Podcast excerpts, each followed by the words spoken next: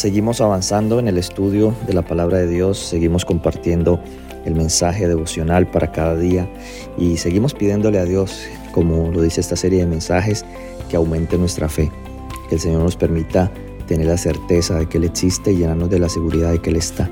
También hemos aprendido un poco de cómo avanzar sin ver. En muchas ocasiones de la vida vas a tener que seguir el plan de Dios sin entender muy bien lo que está pasando. Y si bien la fe no es ciega, porque Dios ha dado suficiente evidencia de su existencia, de su compañía, de su protección, eh, tienes que llegar a un momento donde puedas también avanzar. Aquella persona que quiere controlar absolutamente todas las variables de una ecuación, todas las situaciones que se pueden presentar y prever los posibles resultados, pudiera ser que la cataloguemos como una persona planificadora pero el perfeccionismo en exceso creo que sí hace cierto daño al corazón. Cuando nada satisface, cuando por más que te esfuerzas, al final el mayor juez de ti mismo eres tú. O sea, tú dices, no, no me quedó bien, algo faltó y te estás juzgando tanto que te sobreexiges y eso te lleva a enfrentar situaciones de ansiedad, de depresión y de muchas otras cosas. El día de hoy yo tengo una pregunta para cada uno de ustedes y es si la duda es pecado. Porque hemos como seres humanos Hemos estado acostumbrados a poner en, a decir que todo es pecado. E incluso alguna ocasión recibí una noticia muy triste navegando un poquito en internet. Veía que un pastor de jóvenes de una iglesia cristiana se suicidó. La noticia me, dio mucha tristeza, por supuesto, pero mucha más tristeza me dio el hecho de ver que las personas que comentaban parecía ser que quisieran matar de nuevo a este pastor. Algunos argumentaban que eh, la depresión que él padecía era completamente falta de Dios que eso le pasó por pecador, por dudar de Dios. Algunos hasta como si estuviera vivo le deseaban que se volviera a morir y algunos, siendo más, poco más osados, le deseaban que se quemara en los infiernos por el resto de su vida en la eternidad. Así que es increíble cómo el ser humano se ha convertido en su propio juez, juez de otros, pero también su propio juez. Y llegamos a pensar que cosas, emociones que experimentamos a diario son pecado, terminan siendo pecado. La Biblia está llena de hombres que dudaron. La Biblia está llena de hombres que pasaron momentos difíciles emocionalmente hablando. en la Biblia hay personajes bíblicos que enfrentaron la depresión e incluso las ideaciones suicidas. Por eso el mensaje de hoy no es precisamente apoyar este tipo de ideas. Si las tienes en tu mente hay que rechazarlas en el nombre de Jesús. Hay que salir de esa cueva en el nombre de Jesús. No es suficiente con una frase como échale ganas, pero sí te puedo decir que de la mano de Dios tú puedes lograr muchas cosas, puede lograr muchas cosas de la mano de Dios y una de ellas es salir de todos estos problemas emocionales. Pues querido amigo, en San Mateo, el capítulo 11, existe una historia de un hombre que dudó, un hombre que pasó momentos difíciles y un hombre que relata muy bien la experiencia de lo que es estar bajo una situación emocional complicada. Dice la Biblia que cuando Jesús terminó en San Mateo capítulo 11, cuando Jesús terminó de dar estas instrucciones a sus discípulos, se fue de allí a enseñar y a predicar a las ciudades de ellos. Y cuando Juan, que estaba en la cárcel, oyó los hechos de Cristo, le envió a dos de sus discípulos a preguntarle, ¿eres tú el que debía venir o esperamos a otro? Qué interesante historia. Para darte un poco de contexto, Juan el Bautista es el primo de Jesús. Juan el Bautista mm, es, es un hombre que nació a través de una vida milagrosa. Juan el Bautista, su mamá no podía tener hijos y Dios bendijo a Zacarías, bendijo a Elizabeth y Dios dio a esta familia un gran milagro. Jesús mismo había tenido contacto con Juan el Bautista en ocasión de su bautismo y Juan mismo cuando vio a Cristo dijo, he aquí el Cordero de Dios que quita el pecado del mundo. O sea que Juan era un hombre de fe. Juan era un hombre que tenía fe en su corazón, tenía fe en Jesucristo, en la misión que venía a realizar.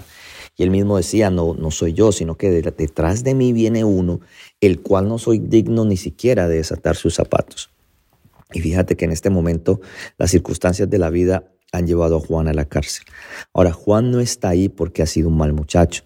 Juan no está en la cárcel porque ha tomado malas decisiones. En muchas ocasiones en la vida tú vas a tener que enfrentar y yo voy a tener que enfrentar problemas en los cuales nos metimos por una mala planificación, por una mala decisión financiera, por eh, seguir una tendencia. O sea, vamos a estar metidos en problemas y en situaciones que de repente pudiéramos decir que no las buscamos. Pero déjame decirte que en mayor parte de la vida te vas a encontrar en, las, en situaciones que tú no provocaste, en problemas que tú no generaste. La vida misma, por inercia, por resultado, por caos, te va a golpear, te va a sacudir, te va a maltratar. Vas a tener que enfrentar pérdidas para la cual no estabas preparado, porque a la gente buena también le pasan cosas malas. Y eso obedece a que estamos en un conflicto, en un conflicto entre el bien y el mal que en algún momento determinado de, este, de tu vida te va a golpear, te va a afectar. Y ahí es cuando tú tienes que mirar qué puedes hacer con tu vida. Juan el Bautista está en la cárcel no porque ha sido necesariamente malo. Alguna ocasión escuchaba cómo le decían a un papá, sus hijos no están en la iglesia por su culpa, usted no hizo un buen trabajo. No, Tienes que dejar esa tendencia de autoculparte, incriminarte por muchas cosas. Acepta las cosas que hiciste mal y, las consecuencias que enfrentas de tus actos, pero habrá cosas que te van a pasar por el solo hecho de estar en este mundo. Estás expuesto al dolor, al sufrimiento, a la tristeza.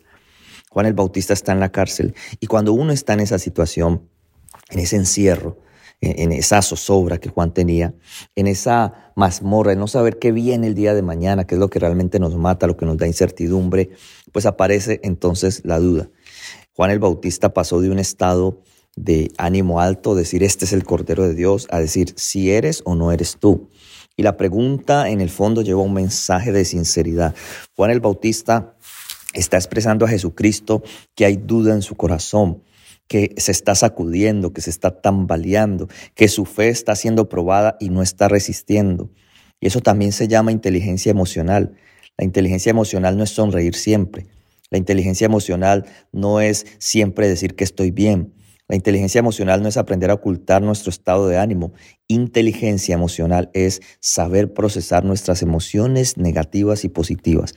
Saber expresar la molestia, Saber decirle al otro, me molestó tu actitud, no me gustó la manera como me hablaste, me estoy sintiendo maltratado. Saber decirle a mi pareja, a mi esposo, esposa, a mis hijos, e, esto está mal, vamos a arreglarlo.